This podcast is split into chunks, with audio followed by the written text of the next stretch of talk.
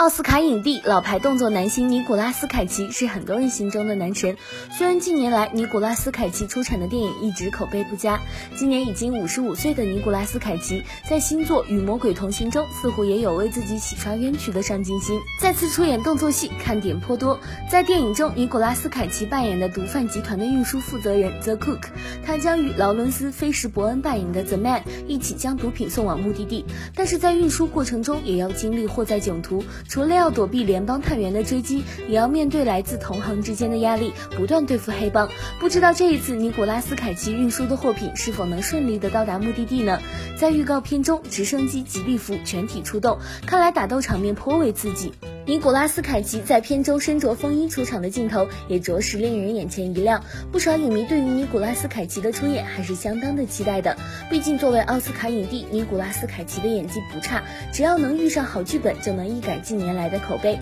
希望这一次尼古拉斯凯奇不会令大家失望。